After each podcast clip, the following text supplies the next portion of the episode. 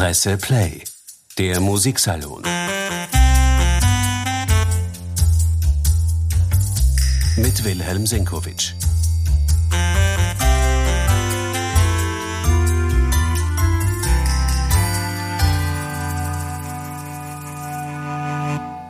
Wagner ist ein Nazi-Komponist. Wagner ist wie eine Droge, ihn muss man lieben oder hassen, aber man kommt nicht von ihm los. Wagner war ein manipulativer, schrecklicher Mensch. Wagners Opern sind irre lang, seine Musik ist wuchtig, überfordernd und einfach nur laut. Diese oder ähnliche Dinge schnappt man auf manchmal, wenn man äh, von Richard Wagner hört. Und was an diesen Mythen dran ist, dem wollen wir heute nachgehen. Willkommen zu einer neuen Folge von Klassik für Taktlose. Mein Name ist Katrin Nussmeier, ich bin Kulturredakteurin bei der Presse und ich darf unseren Klassikkritiker Wilhelm Sinkowitsch heute wieder mit Fragen löchern. Hallo Willi. Hallo Katrin, ich freue mich schon sehr drauf. Ich freue mich. von dem, was du da aufgezählt hast, stimmt ja sogar. Stimmt es sogar, ja, dem werden wir gleich nachgehen. Vorher wollte ich dir noch kurz was erzählen, nachdem wir nämlich letztes Mal darüber gesprochen haben, was zur Klassik gehört und was nicht und was Klassik im engsten Sinne ist, hat es für mich einen Witz zerstört, den ich gehört habe. Darf ich dir den Witz kurz erzählen? Bitte darum. Gut, der geht nämlich so. Eine Runde Action-Schauspieler trifft sich zum Stammtisch und Sylvester Stallone erzählt, er möchte jetzt einen Film drehen über klassische Komponisten und sagt so in die Runde, ja, und ich werde den Mozart spielen. Neben ihm sitzt da Jean-Claude Van Damme und sagt, die sprechen natürlich auf Englisch und er sagt, yes, I will be Beethoven. Und daneben sitzt Arnold Schwarzenegger und alle schauen ihn an und er schaut nur genervt in die Runde und sagt, don't make me say it. und ich denke mir nur so, hä, was will er sagen? I'll be Haydn? Weil, wie wir natürlich gelernt haben. Natürlich Haydn, Mozart und Beethoven. Das ist das, das große Dreigestirn. Und wir sprechen immer von klassischer Musik. Das haben wir ja letztes Mal auch äh, gesagt. Und das ist, ist mir alles zusammen, was uns zu schwer ist. Und da sind wir ja eigentlich gleich äh, bei den Wagner-Aussagen. Tatsächlich ist die Wiener Klassik die Klassik und der Einfachheit halber sagen wir halt, ja, das ist der Klassikkritiker, schreibt aber auch über Bach oder über Wagner. Genau. Nicht zu viel über Schwarzenegger. Kaum je über Schwarzenegger. Weiß nicht, muss ich mal nachschauen, ob ich jemals was über ihn geschrieben habe. Glaube aber nicht. Heute wollen wir über Richard Wagner reden. Ähm, Willi, kannst du uns vielleicht einen biografischen Überblick geben, bevor wir reinstarten in die vielen Mythen und ähm, Kontroversen, die um diesen Komponisten herumschwirren? Was sind denn vielleicht fünf Dinge, die man über Wagner wissen sollte? Erstens, dass er einer der ganz großen, der, jetzt bleiben wir dabei, der Klassik ist. Er gehört mit Sicherheit in dieselbe Liga wie die genannten Haydn, Mozart und Beethoven. Einer der bedeutendsten Reformatoren der Oper, der eigentlich, obwohl er das jetzt nicht gern hören würde, im Doppelspiel mit dem Italiener Verdi die Oper zu dem gemacht hat, was wir heute alle davon denken, dass das ein ganz großes, hochemotionales Spektakel ist, für das es sich lohnt, viel Geld auszugeben und äh, von dem man für sich selber und für die Menschheit viel mit nach Hause nehmen kann. Das waren Verdi und Wagner. Sie haben, die haben das wirklich zu einer intensiven, subjektiven, den Einzelnen betreffenden und trotzdem repräsentativen Kunstform gemacht. Wagner, was man dazu noch wissen muss, war, das kam ja in den Eingangszitaten zum Ausdruck, war natürlich, wir würden heute sagen, vollkommen größenwahnsinnig. Allerdings, er hat den Ring des Nibelungen komponiert und seine anderen großen Musikdramen. Und der größenwahnsinnige Aspekt ist, dass er jetzt verkürzt gesagt zum König Ludwig äh, gegangen ist und gesagt hat, ich brauche hier ein Festspielhaus, weil ich habe die Tetralogie Der Ring des Nibelungen äh, komponiert, das muss man an drei Abenden aufführen und dafür brauche ich ein Festspielhaus. Das Verrückte daran, a, er hat das Festspielhaus bekommen, b, er hat dort den Ring des Nibelungen in seiner Gesamtheit zum ersten Mal aufgeführt und c, das wird bis heute wiederholt. Das Festspielhaus steht noch immer und äh, da sieht man, also so größenwahnsinnig war er offensichtlich nicht. Und jetzt gerade laufen auch die Bayreuther Festspiele. Das laufen heißt, gerade. Sind gerade mittendrin. Stimmt es, dass der König in ihn verliebt war? Das habe ich mal gehört. Und das kann schon sein. Dass Wagner meine, das einfach ausgenutzt hat, weil ah, er also wenn, wenn es stimmt, meine, es ist eine sehr heutige Sicht auf die Dinge. Wenn es stimmt, würde ich mal behaupten, dass er keinen Gebrauch davon machen konnte, denn Wagner war auf Wienerisch gesagt ein großer Weiberer und hat sich möglicherweise der, das kann schon sein, erotischen Zuneigung des Königs bedient, indem er ihn einfach vorgeführt hat. Und der hat alles für ihn gemacht und hat tatsächlich finanziert dieses, dieses Festspielhaus. Wie gesagt, es ist ein größenwahnsinniges Projekt, nur es ist realisiert worden und so größenwahnsinnig war es nicht, dass es nicht von der Menschheit bis heute benutzt würde. Da wären wir dann bei der manipulativen Seite Wagners. Mhm. Versuchen wir mal das auf einen Grund und Boden zu stellen. Von welcher Zeit sprechen wir und wo befinden wir uns? Ja, also er war Jahrgang 1813, übrigens wie Verdi, im selben Jahr geboren. Und wir sprechen eigentlich im Wesentlichen von den späten 40er Jahren, von den 50er, 60er und 70er Jahren des 19. Jahrhunderts. Und wir sprechen von einem Schaffenskatalog, einem Werkkatalog, der eigentlich relativ klein ist, genau genommen. Natürlich sind das wahnsinnig lange Stücke, aber tatsächlich hat Wagner 13 Opern komponiert, von denen er 10 für Bayreuth kanonisiert hat. Also vom Fliegenden Holländer bis zum Parsifal, das war das letzte Musikdrama eigens für Bayreuth dann schon komponiert, sind das 10 Stücke, auf denen der Weltruhm Wagners beruht. Das heißt, zehn große Opern, die ja. bis heute gespielt werden. Und hat er sonst auch was geschrieben? Hat der, ja, er hat. Hat er auch hat, Symphonien geschrieben? Oder er hat, hat, eine Symphonie komponiert, äh, die er besser nicht komponiert hätte, aber wie auch immer, er hat es versucht. Warum? Ähm, es, es ist einfach, in Wahrheit, mit ganz wenigen Ausnahmen, ist alles außerhalb dieser kanonisierten zehn Stücke von Wagner unglaublich schwach. Das ist wirklich keine große Musik, die ihm da gelungen ist. Er hat seine Genialität verstanden zu fokussieren, wenn er in einem Riesenprojekt drinnen war und das dann in der Regel in erstaunlich kurzer Zeit jeweils umgesetzt. Und dann stand ein Gebäude da, von dem er meistens am Anfang gar nicht wusste, wohin sich das auswachsen würde zwei der am schwierigsten zu realisierenden Stücke des musikalischen Repertoires. Die Meistersinger von Nürnberg und Tristan und Isolde waren beide geplant als leichte Zwischenstücke, die leicht aufführbar sein sollten und mit denen man Geld aufbringen sollte für den Verleger, um das Großprojekt Der Ring des Nibelungen realisieren zu können. Und beide haben sich ausgewachsen zu absolut heute nahezu unaufführbaren Monsterstücken. Das ist ihm also entglitten. Das, das klingt auch ein bisschen ja. bedrohlich. Womit könnten wir denn anfangen, Wagner zu hören?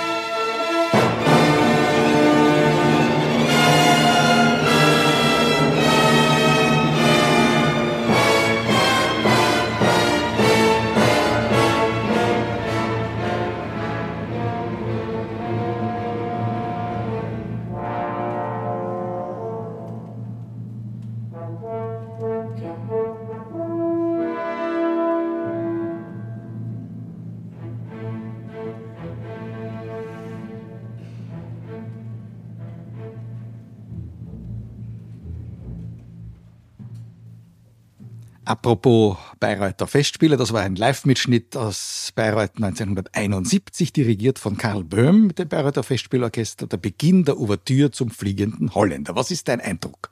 Ja, eine mitreißende Ouvertüre, da ist man gleich mittendrin. Da ist man gleich mittendrin. Das ist ein ganz wichtiger Satz, den du jetzt gesagt hast. Man soll ja auch mittendrin sein. Was wir da hören, ist ein Klangbild. Jeder stellt sich da sofort etwas vor. Und wenn man weiß, dass man in den fliegenden Holländer geht, hört man die Meeresbrandung förmlich und den Sturm über den Wellen. Aber was wichtig ist, denken wir, für alle, die die Opern kennen, Beginn zweiter Akt, Fidelio. Das ist eine ganz sinistre Musik, wo wir sofort eingeführt werden in den finsteren Kerker. Denken wir an den Freischütz von Weber. Sofort kommt der deutsche Wald. Das sind Bilder, das ist Couleurlokal, das ist Lokalkolorit. Das war in der Oper ab einem gewissen Punkt wichtig, ein wichtiges Versatzstück, die Stimmung aufzubauen, wo etwas spielt. Und bei Wagner wird dieses Lokalkolorit, wie wir jetzt gerade gehört haben, zu einem so starken emotionellen Bild, dass man das, wenn man das einmal hört, nie wieder vergisst und dass das sofort quasi szenische, theatralische Qualität gewinnt. Aus dem heraus schöpft er dann die Kraft, auch psychologische Vorgänge in solche musikalische Bilder zu verwandeln, dass wir sofort damit das Richtige assoziieren. Und das ist diese, dieses, diese Zauberei dieses Wagner, mit der er sofort das gesamte Publikum fasziniert hat. Und der hat die Menschheit gespalten. Und das kam ja in dem Eingangszitat von dir auch sehr gut. Äh, man hasst ihn oder man liebt ihn. Warum glaubst du, ist das so? Weil er einfach radikal war und nicht immer irgendetwas Nettes gemacht hat, sondern immer gedacht hat, was will ich szenisch erreichen, was will ich dem Menschen sagen und wie kann ich ihn so suggestiv auf meine Seite ziehen, dass er gar nicht aus kann. Das ist die Kunst von Wagner. Er hat rauschhafte Musik komponiert, die einen reinzieht. Und jetzt gibt es natürlich Menschen, die gegen sowas sehr skeptisch sind und sehr vorsichtig und sich da nicht reinziehen lassen wollen, die aber merken, dass wenn sie halbwegs musikalisch sensibel sind, dass sie gar nicht auskönnen und die dann den Wagner instinktiv ablehnen und sagen, ne, das, das, so weit will ich mich nicht reinziehen lassen von jemandem. Das heißt, wer Wagner nicht schätzen kann, ist einfach empfindungsfeindlich. Das würde ich gar nicht so sagen, aber er ist vielleicht heikel auf, äh, auf seine Empfindungen und will sich nicht instrumentalisieren lassen von jemandem. Das kam ja auch da. Er ist ein Manipulator. Natürlich ist er ein Manipulator. Jeder Theaterschriftsteller, jeder Theatermusiker ist, muss ja sein Publikum manipulieren. Dazu gehen die Leute ja in Wirklichkeit rein. Nicht? Das ist ja, das fängt ja erst bei Brecht an, dass wir sagen, da werden wir auch manipuliert, ja, aber dass man sagt, emotional wollen wir nicht äh, manipuliert werden, sondern maximal intellektuell, nicht? Und da ist Wagner natürlich das Gegenteil, obwohl bei ihm das Intellektuelle natürlich nicht auszuklammern ist. Kannst du dich persönlich an deine erste Begegnung mit Wagner und deine emotionale Reaktion erinnern? Ja, ich weiß, ich habe nicht so ein Wagner-Schlüsselerlebnis, denn bei mir waren eigentlich alle Wagner-Opern gleichzeitig in meiner Stehplatzzeit, wie ich so ein Teenager war, eben sowas wie die Ouvertüre zum Fliegenden Holländer. Ich habe mich da hineinziehen lassen und bin zweieinhalb Stunden da drinnen geschwommen in dieser Emotionswelle, wobei für mich als Bub damals viel wichtiger war, wie mich das musikalisch hernimmt und ich habe nicht wirklich überlegt, was mir Richard Wagner jetzt damit sagen will, sondern ich fand das einfach unglaublich toll, was der für Steigerungsbögen da aufbaut und habe mich da mitschwemmen lassen. Natürlich sehr gefährlich, wie wir wissen, aber so war's. Das war jetzt also der Fliegende Holländer, was wir vorhin gehört haben, eine von zehn Hauptopern. Worum geht's denn inhaltlich in den Wagner-Opern? Also wenn man jetzt ganz bösartig ist, sagt man machistisch, es geht immer darum, dass ein liebend Weib den Mann erlöst und dann nach Möglichkeit äh, entzählt zu Boden sinkt. Oder wie die Senta im Fliegenden Holländer, die muss sich opfern und dann ist dieser äh, fliegende Holländer, der ja auf den Meeren herumirren muss, wie die alte Sage sagt, bis ihm eine Frau bis zum Tod treu ist. Und das hat, hat er bis jetzt nie geschafft und er ist auch der Überzeugung, er wird es nie schaffen. Aber die Senta, die besessen ist von dieser Idee, diesen Mann zu erlösen, sie springt am Schluss ins Meer, wie er wieder davon will, weil er sagt, er will eigentlich sie nicht belasten mit sowas. Und damit ähm, entschweben dann beide Seelen gen Himmel oder sonst wohin. Was der Wagner sich da gedacht hat, weiß ich nicht. Aber jedenfalls, sie sind beide erlöst. Und sowas führt man heute auf und alle klatschen. Ja, weil natürlich da ganz tiefe emotionale Dinge frei werden, die in uns drinnen schlummern. Denn wenn man das jetzt von der dümmlichen Mann-Frau-Emanzipationsdebatte wegnimmt, ja, dass da immer, wie ich zuerst gesagt habe, das Weib sinkt entzählt zu Boden und damit ist der Mann erlöst. Darum geht's ja nicht. Die Sehnsucht nach Erlösung, wovon auch immer, ist ja in uns allen drinnen. Und das versteht ja jeder und es kann sich ja jeder heute zumal mit dem Holländer oder auch mit der Center identifizieren. Das, das, das ist ja nicht der Punkt, sondern es geht um ganz tiefe menschliche Bedürfnisse und Sehnsüchte, die Wagner auf die Bühne bringt. Und weil die Musik so intensiv ist und diese Erzählungen von ihm in allen zehn Werken immer an die tiefste seelische Befindlichkeit des Menschen appelliert, sind wir von dem fasziniert, ob wir wollen oder nicht. Ich kann es dann, wie gesagt, von mir wegstoßen. Aber wenn ich mich darauf einlasse, werde ich in irgendeiner Form etwas finden, was mich ganz tief, tief bewegt, berührt, betrifft jedenfalls. Hast du eine Lieblingsoper von Wagner?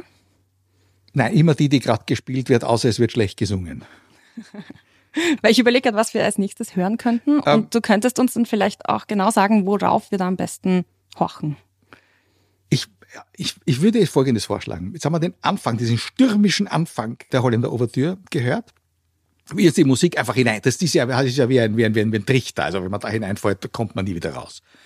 Jetzt, das lasst man sich ja noch einreden, dass es einem Komponisten gelingt, diese Art von Musik zu schreiben, die so eine Sogwirkung hat. Nur, bei Wagner kommt etwas dazu.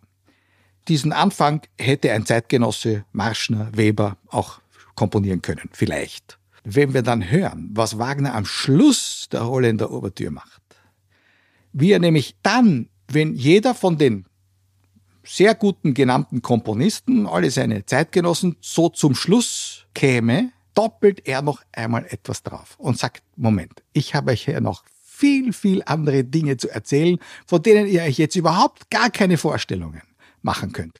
Und dann biegt die Musik so quasi um. Der Strom der Musik geht in eine vollkommen andere Richtung und wir schwimmen damit. Wir sind ja eh schon gefangen in dem Ganzen. Wir schwimmen damit und spüren förmlich, wie uns die melodische und harmonische Entwicklung dieser Musik in Regionen hineinholt, wo wir dann vielleicht sagen, Moment, also damit habe ich jetzt gar nicht gerechnet. Und dieser Überraschungsmoment und diese Kunst, die Sachen nicht zu Ende, sondern weiter über das quasi das sichtbare Ende hinaus in Regionen zu führen, die uns dann eben innerlich bewegen. Das ist der Wagner-Effekt. Und der lässt einen nie wieder los. Ich würde vorschlagen, hören wir den Schluss dieser Holländer Ouvertüre, wo genau das passiert. Da, wo sie denken, jetzt äh, jetzt ist der Schluss der, der Ouvertüre erreicht. Geht die Musik plötzlich weiter und, und, macht etwas auf, wo wir dann sagen, so, ja, aber das wollen wir jetzt wissen. Und dann geht der Vorhang auf und dann kommt das Stück. Okay, das heißt, wir springen jetzt über eine Klippe. Über eine, wir springen über eine Klippe, absolut, ja.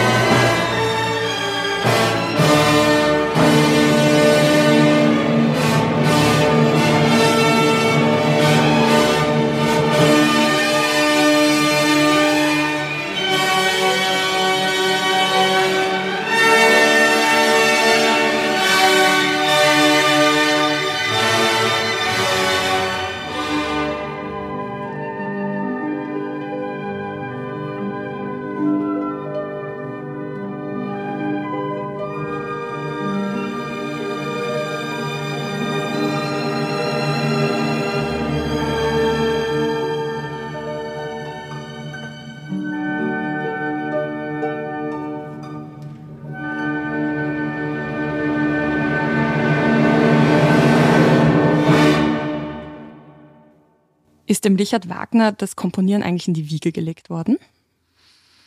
kann man schwer sagen. Man weiß nicht einmal genau, wer der Vater war. Möglicherweise ein Schauspieler. Also das Theater ist ihm möglicherweise in die Wiege gelegt worden.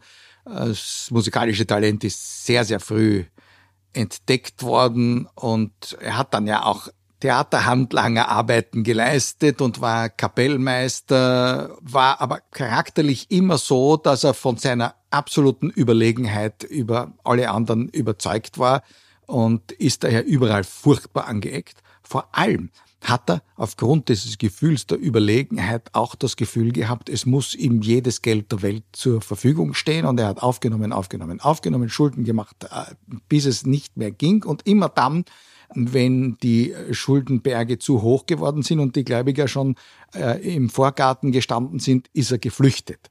Einer dieser Fluchtaktionen verdanken wir eine Überfahrt äh, über die Nordsee und da kam ihm der Gedanke zu dieser Holländer-Ouvertüre und überhaupt zu dieser Idee des fliegenden Holländers, wie er über dem rauen Meer, also da wirklich in einen großen Seesturm gekommen. Also diese, es geht bei ihm alles immer ineinander. Naturerlebnisse, menschliche Erlebnisse, wird alles verarbeitet und dann aber musikdramatisch so überhöht, dass es ins Allgemeingültige geht. Er hat keine Scheu gehabt, einem wichtigen Mäzen seine Frau quasi auszuspannen. Wir wissen nicht, wie weit das Verhältnis mit äh, Mathilde Wesendonck ähm, gegangen ist, aber sie hat Gedichte geschrieben, er hat diese Gedichte vertont und aus dieser äh, unglaublichen Liebesbeziehung heraus ist Tristan und Isolde entstanden. Das Liebesdrama schlechthin, wo das, die Beziehung zwischen Mann und Frau absolut auf die Spitze getrieben wird. Äh, in seelischer und letztlich auch erotischer Hinsicht. Und das verdanken wir alles seinen persönlichen Erlebnissen. Aber am Ende des Tages war er so Künstler, sagen wir ruhig, so ein, so ein Genie, dass es ihm gelungen ist, aus diesen lächerlichen, persönlichen Klein Kleinlichkeiten die größten Dinge der Menschheit äh, zu gestalten. Das heißt, die Musikwelt hat der Untreue und Umtriebigkeit dieses Mannes viel zu verdanken. Viel, sehr viel zu verdanken, absolut. Und das hat er öfter gemacht? Das hat das System? Das, das hat, naja, es hat insofern System, also dann seinem bedeutendsten Interpreten Hans von Bülow seine Ehefrau ausgespannt hat noch in aufrechter Ehe ist bereits ein Kind aus der Beziehung äh, Cosima von Bülow und Wagner geboren worden. Also sie war verheiratet und sie war verheiratet. sie kind war die ihm? Tochter von Franz Liszt. Cosima hat sich dann scheiden lassen von äh, Bülow, der wie gesagt einer der wichtigsten Dirigenten überhaupt seiner Zeit gewesen ist und natürlich einer der wichtigsten Interpreten von Wagner, Uraufführungsdirigent, auch des Tristan und so weiter. Ähm, er war absolut skrupellos, wenn er gefunden hat, das ist jetzt, die wird meine Frau, das ist die einzige, mit der ich leben kann und äh, wird meinen Erben gebären, was dann auch gestimmt hat. Das Siegfried Wagner ausgerechnet natürlich. Und äh, meistens sind diese persönlichen Befindlichkeiten irgendwie umgeschwappt ins Künstlerische. Äh, das sind oft kaum merkbare oder im Fall des Tristan sehr deutlich merkbare mm, Dinge, die dann halt einfach, die, seine, die ihn so inspiriert haben, dass daraus dann eben diese absolut übergreifenden Kunstwerke äh, entstanden sind. Um noch einmal zu sagen, was auch immer herauskommt, dass er natürlich persönlich ein Scheusal war, nicht nur was die Beziehungen betrifft, sondern, sondern auch, dass er natürlich, was ihm heute immer sehr oft vorgeworfen wird, natürlich, dass er quasi praktizierender Antisemit gewesen ist.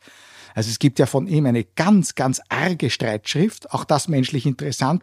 Er hat sehr viel, auch finanziell, dem Giacomo Meyerbeer zu verdanken, der Erfinder der Grand Opera in Paris, wo Wagner ja auch versucht hat, Fuß zu fassen mit seinem Tannhäuser. Ähm, also er war in Paris und wollte dort... Er war in Paris, wollte dort seinen Tannhäuser aufführen, hat ihn auch aufgeführt und es war einer der größten Theaterskandale überhaupt. Das würde jetzt ein bisschen zu weit führen, aber Meyerbeer hat ihn davor sehr, sehr unterstützt und vieles bei Wagner formal gesehen ist auch an die Meyerbeersche Grand Opera äh, angelehnt. Also der Rienzi, das ist die letzte Oper, die nicht kanonisiert ist für Bayreuth, aber doch ist eine reine Grand Opera. Und noch in den Meistersingern und sogar in der Götterdämmerung finden wir formal viel, was er dieser Pariser großen Oper zu verdanken hat. Formal gesehen, musikalisch natürlich nicht.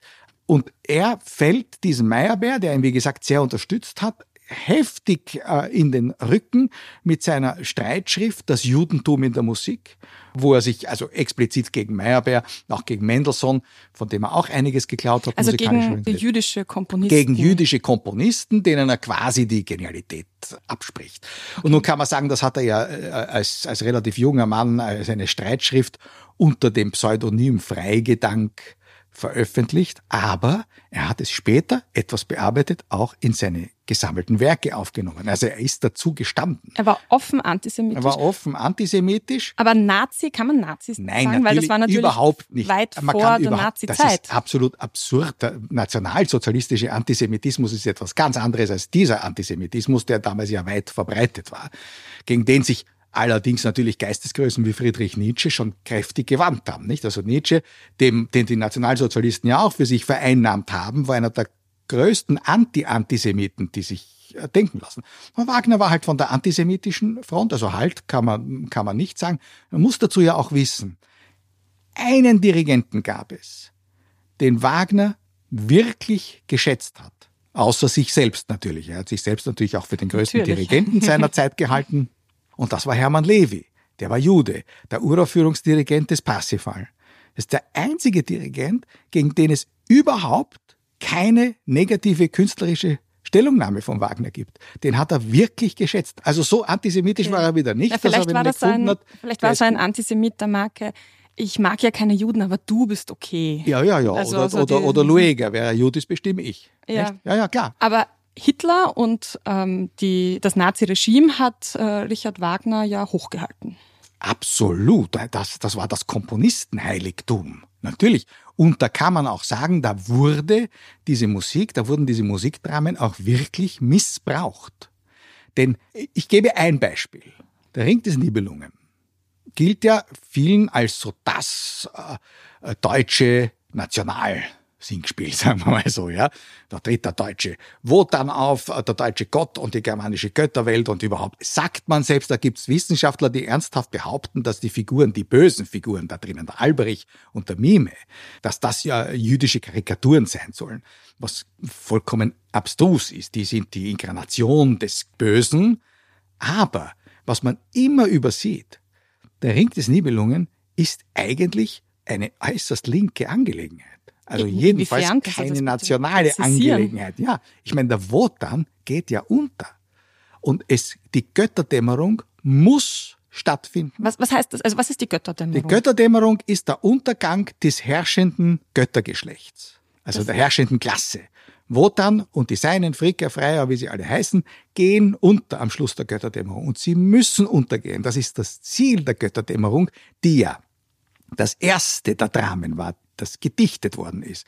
Die anderen sind ja Siegfried, Walküre, Rheingold sind als erklärend jeweils vorangestellt worden und das Ganze hat sich ausgeweitet, wie so oft bei Wagner, zu einem Irrsinnszyklus, der, der 16 Stunden dauert und an vier Tagen aufgeführt werden muss. Wo wir dann bei, der, bei dem Vorwurf wären, dass es unpackbar lange dauert alles. genau, ja, da kommen wir auch noch dazu.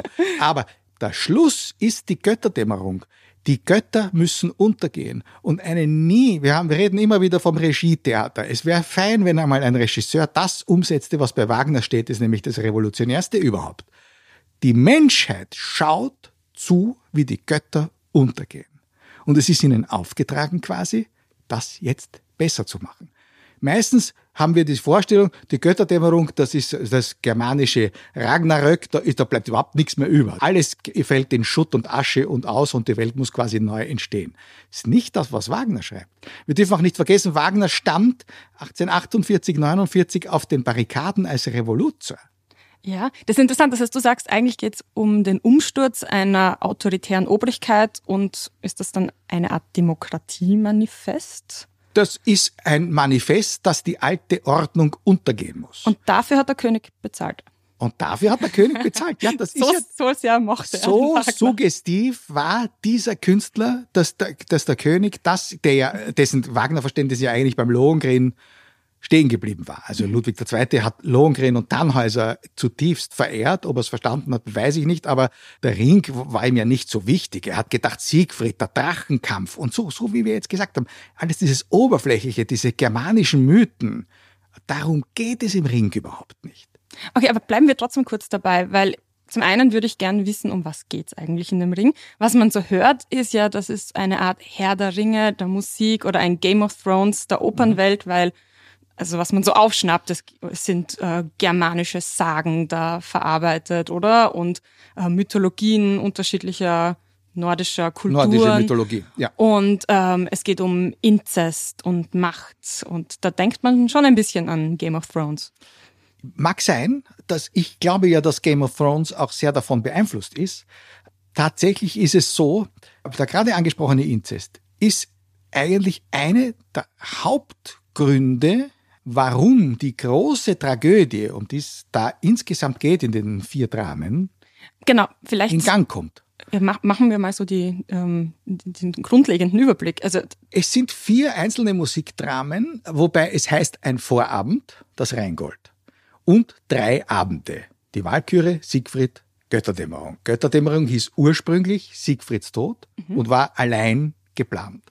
Und nur eine ganz kurze Frist wäre das gewesen, was wir vorher insinuiert haben, dass nämlich Wotan an der Regierung bleibt einer herrsche, Allvater, ewiger Du, glaube ich, heißt es in der Urfassung vom Brünnhilden Schlussgesang. Und unter dem Eindruck der Revolution hat Wagner das sofort geändert. Das, glaube ich, das ist nicht ein paar Wochen dort gestanden, dieser Satz, und hat das gemacht, was ich zuerst gesagt habe. Es geht um die Götterdämmerung. Die müssen untergehen, die herrschende Klasse muss untergehen und die Menschen müssen was Neues sich selbst aus sich heraus aufbauen. Das ist die Botschaft des Rings. Und um das zu verdeutlichen, hat Wagner aus Siegfrieds Tod die Götterdämmerung gemacht, hat den, zuerst den Jung Siegfried davor gesetzt, heute nur Siegfried. Der Siegfried ist die Hauptfigur? Der Siegfried ist in diesen beiden Dramen die Hauptfigur, wenn man so will. Eigentlich ist die Brünnhilde die Hauptfigur. Was haben die für eine Beziehung? Der Siegfried, das ist ein Mensch. Der Siegfried ist also so, so ein, so ein Viertelgott, ja, ja. Der, äh, der Siegfried ist, apropos Inzest, der Sohn von Sigmund und Sieglinde. Die sind beide Kinder von Wotan. Das okay. erleben wir in der Walküre. Das ist also das, das zweite der Dramen. Da erleben wir, dass Sigmund und Sieglinde sich ineinander verlieben. Wissen die, dass Alles, sie Schwester, ist, Sie wissen es, es ist ihnen vollkommen wurscht. Okay. Wotan zeugt diese beiden, damit sie miteinander den freien Helden zeugen, nämlich Siegfried, der selbstbestimmt, also nicht mehr von Wotan bestimmt, das Herrschergeschlecht weiterführen soll. Das ist die Idee von Wotan. Und das ist, wie er dann selbst erkennt, ist das zum Scheitern verurteilt. Und Siegfried verstrickt sich dann, also wir erleben seine Jugend im Siegfried, da verliebt er sich in die Brünnhilde, die seine Tante ist, weil die ist auch eine Tochter von Wotan, aber mit einer anderen Frau gezeugt. Der Urmutter, die alles weiß, führt jetzt zu weit. Also in die verliebt sich der Siegfried, die wird seine Frau und in der Götterdämmerung verstrickt er sich auf seinen Taten in die Menschenwelt, wird dort mittels Zaubertrank so betäubt, dass er die Brünnhilde betrügt, mit der Gudrune, der Schwester des herrschenden Königs Gunther, und sich so weit versteigt, dass er dem Gunther die Brünnhilde als seine Braut vom Brünnhildenstein holt, weil er ist der Einzige, der dorthin vordringen kann. Und kennt durch den Zaubertrank diese Brünnhilde nicht. Und die große Tragödie in der Götterdämmerung, genau in der Mitte der Oper im zweiten Akt, äh, ist, dass die Brünnhilde vollkommen kaputt durch die Tatsache, dass sie sieht, dass der Siegfried sie betrogen hat und sie nicht mehr erkennt, dass sie draufkommt, wie dieses Intrigenspiel gelaufen ist und diesen ganzen Knoten aufdröselt. Und dann kommen aber alle unter die Räder dieser gigantischen Verstrickungen, wie vorher in der Wahlküre es bei Wotan der Fall ist. Und das löst die Generalkatastrophe aus, dass dieses ganze äh, Geschlecht des Gunther da untergeht, gleichzeitig aber auch die Götter untergehen müssen, damit diese Riesenkatastrophe, die er der Wotan schon verschuldet hat, nicht nur durch den Inzest, das auch, aber durch seine ganzen vertraglichen Verbrechen, die er begangen hat, dadurch, durch den Untergang von allem kann es gereinigt werden. Und was wir im Rheingold erleben, ist das da, ist der Vorabend. Das, das ist, der Vorabend. Sozusagen das, das ganz am Kapitel. Anfang und das kommt am Schluss dann wieder zurück quasi. Raubt Alberich, die Inkarnation des Bösen, das Moment. Rheingold. Ja, genau. Was, was, was hat's mit dem Ring der, eigentlich auf sich? Das kommt gleich. Äh, das äh, raubt den Rheintöchtern, das ist der unschuldig flutende Rhein und der bewahrt das Gold, das Gold des Rheins, Im das Fluss. hat etwas Grünes an sich. Das ist die unberührte Natur. Also im Fluss gibt ein, Im Fluss ein es das Goldreservoir. Rheingold. Und das raubt Alberich. Er kann das tun, weil die Rheintöchter so blöd sind und ihm das Geheimnis verraten. Wer die Liebe verflucht, wird aus diesem Gold den Ring schmieden, der ihm maßlose Macht verleiht. Das heißt, wer sich die Natur untertan macht und sie beinhart ausnützt zu seinen Gunsten, der ist zunächst einmal der Sieger. Diesen Alberich muss der Wotan besiegen, damit er in den Besitz des Rings kommt, aber den hat er nicht lang, weil den nehmen ihm die Riesen weg. Die Riesen, jetzt wir sind schon mitten Jetzt- in den jetzt sind wir Verstrickungen. in jetzt wird's interessant. Fantasy-Saga Die eigentlich Riesen, mittendrin. absolut Fantasy, absolut. Die Riesen haben Walhall gebaut. Mhm. Das Symbol der Göttermacht, wo er residieren will und sein Heer residieren soll. Wotan hat den Riesen versprochen, wenn sie ihm das bauen, dann dürfen sie die Freier mitnehmen. Die hübsche Göttin, die einen Fehler hat diesbezüglich. Sie ist die einzige, die die goldenen Äpfel im Göttergarten äh, ver äh, verwalten kann quasi, die die Götter unsterblich machen. Das heißt, auf Freier können sie nicht verzichten. Und jetzt verlangt der Riese, gut, wir geben euch die Freier zurück, aber wir wollen das Gold von dem Albrechter haben. Ah, und, Und dann den- kriegen die den Ring. Und jetzt muss der Wotan mit einem Trick den Alberich besiegen, um an dieses Gold zu gelangen. Weil er es den Riesen schuldet. Weil er es den Riesen schuldet, weil er die Freier zurückhaben muss. Okay. Nicht? Und so fängt das alles an. Der Alberich hat sich diesen Ring geschmiedet, den der Wotan durch List erlangt, aber den Riesen weitergeben muss. Vielleicht spoiler uns das Ende. Wer hat denn am Ende den Ring? Oder was passiert mit dem Das Ring? ist es ja. Der Ring ist ganz am Schluss, bei der Götterdämmerung, bricht einmal alles zusammen in, in der Feuersbrunst und dann steigt er rein über die Fluten. Die Rheintöchter kommen heraus und der Hagen, der der Sohn des Alberich ist, und der an diesen Ring will, weil der Alberich immer hinter ihm ist und so, bist der stärkste Held, du musst mir den Ring wieder sichern. Schreit dann zurück von dem Ring und stürzt sich in die Fluten und wird hinuntergezogen und der Ring geht zurück in den Rhein zu den, zu den Rheintöchtern. Die Natur holt sich ihre Die Natur Schätze holt sich zurück. Da. Dieses Kapitel ist vorbei. Und das nächste Kapitel müssen die aufschlagen, die staunend der Götterdämmerung zuschauen. Und das sind die Menschen, die zurückbleiben, die sterben ja nicht alle. Und, wer ist es noch? Das Publikum, das in Bayreuth Aha. sitzt und zuschaut. Die, Kinder schafft Neues war die letzte, Okay. das letzte Gebot von Richard Wagner in seinem Testament. Lasst das alles stürzen, wenn die Politik nicht funktioniert. Mhm. Macht es euch selbst, selbstbestimmt. das war seine Botschaft. Das ist das Ziel. Und jetzt haben wir diesen Ring ein bisschen besser verstanden. Wie klingt denn das? Wir haben den Schluss der Ouvertüre zum fliegenden Holländer gehört. Ja. Das, das hat ja mit dem Ring nichts zu tun. Gar nichts. Vielleicht, wenn wir jetzt den Schluss der Götterdämmerung hören, wo wir sogar die Worte des Hagen noch hören werden, zurück vom Ring, werden wir uns vielleicht daran erinnern. Dieses ewig weiter singen. Wir hören zuerst, wie alles zusammenbricht und aus dieser Urkatastrophe, dann hören wir die Wellen des Rheins äh, über die Ufer steigen und aus dem kommt die große Liebesmelodie, die in der Walküre zum ersten Mal gesungen wird und dann nie wieder bis zu diesem Moment. Die große Liebes, die erlösende Liebesmelodie. Nur die Liebe übersteigt alles andere. Das ist die Botschaft. Und mit der schließt diese ganze Tetralogie. Und ich meine, wir haben schon von der Sogwirkung der Musik gesprochen. Also wenn man das hört, weiß man nach 16 Stunden, warum man hier vier Abende lang im Bayreuther Festspielhaus gesessen ist.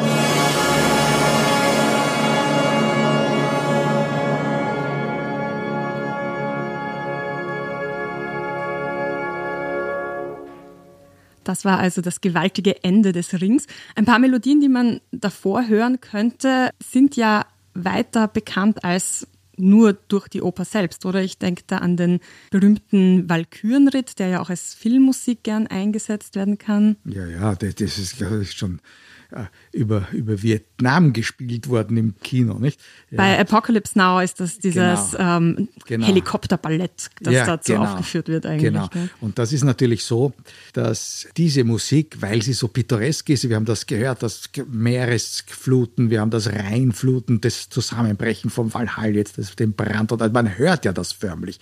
Das ist eine wahnsinnig pittoreske Qualität dieser Musik die natürlich irrsinnig Filmmusik tauglich ist. Es mhm. taugt wunderbar zur Illustration. Und natürlich, der Walkürenritt, im Übrigen auf der ersten Silbe zu so, betonen, was immer falsch ist. Ja. Was, was, heißt das eigentlich? Was ist die Walküren? Eine Wal was ist eine Walküre? Ja, die Walküren sind die Mädchen, die reiten auf ihren Luftrössern und überwachen die Schlachten und holen sich die stärksten Helden, die auf dem Schlachtfeld fallen, nach Walhall damit sie dort das Heer des Wotan bilden, die stärksten, die dann, wenn das Reich angegriffen wird, siegen werden. Das ist im Übrigen ganz tief verwurzelt, also im Germanischen und bis heute sagt man das wilde Heer.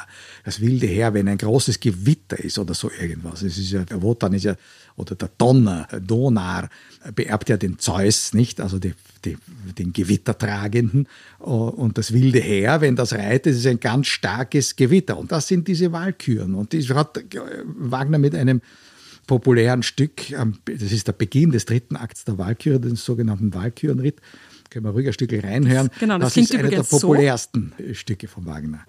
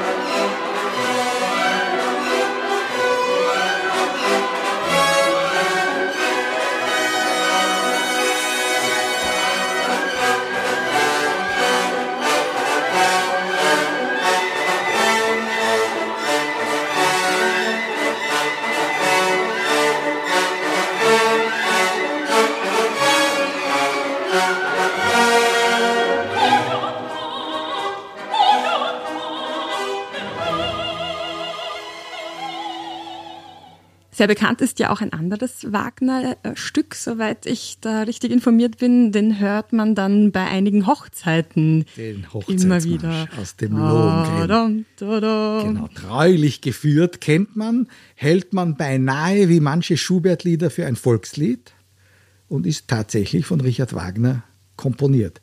Das ist natürlich ein wichtiger Einwand jetzt. Wir haben noch nicht über den Melodiker Wagner gesprochen.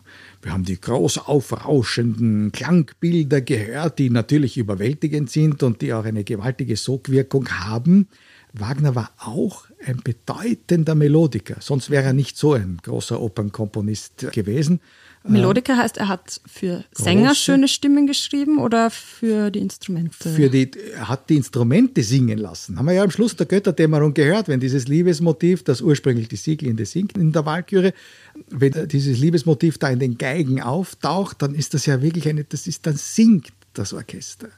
Das konnte er auch. Und er hat eben für Singstimmen unendlich dankbare Melodien gefunden. Das war, weiß ich, das Lied an den Abendstern aus dem Tannhäuser, das mhm. Lied des Wolfram und solche Sachen. Also er war auch ein bedeutender Melodiker. Und, und er hat sogar eine ganze Oper geschrieben, nämlich die Meistersinger von Nürnberg, wo es auch darum geht, das ist überhaupt die Menschheitskomödie par excellence, wo eigentlich alle wesentlichen Befindlichkeiten der menschlichen Natur abgehandelt werden.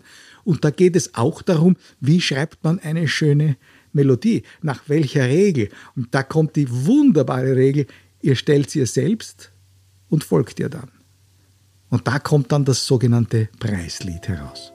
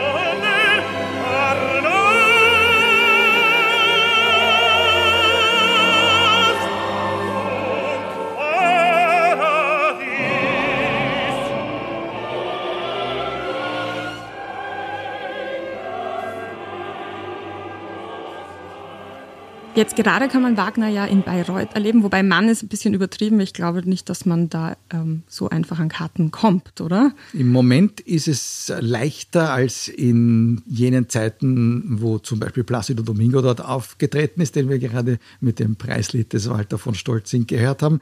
Die Corona-Pandemie hat alles ein bisschen anders gemacht. Es gab Zeiten, Da musste man acht Jahre lang hintereinander brav bestellen. Und wenn man ein Jahr nicht bestellt hat, dann wurde man wieder hinten angereiht.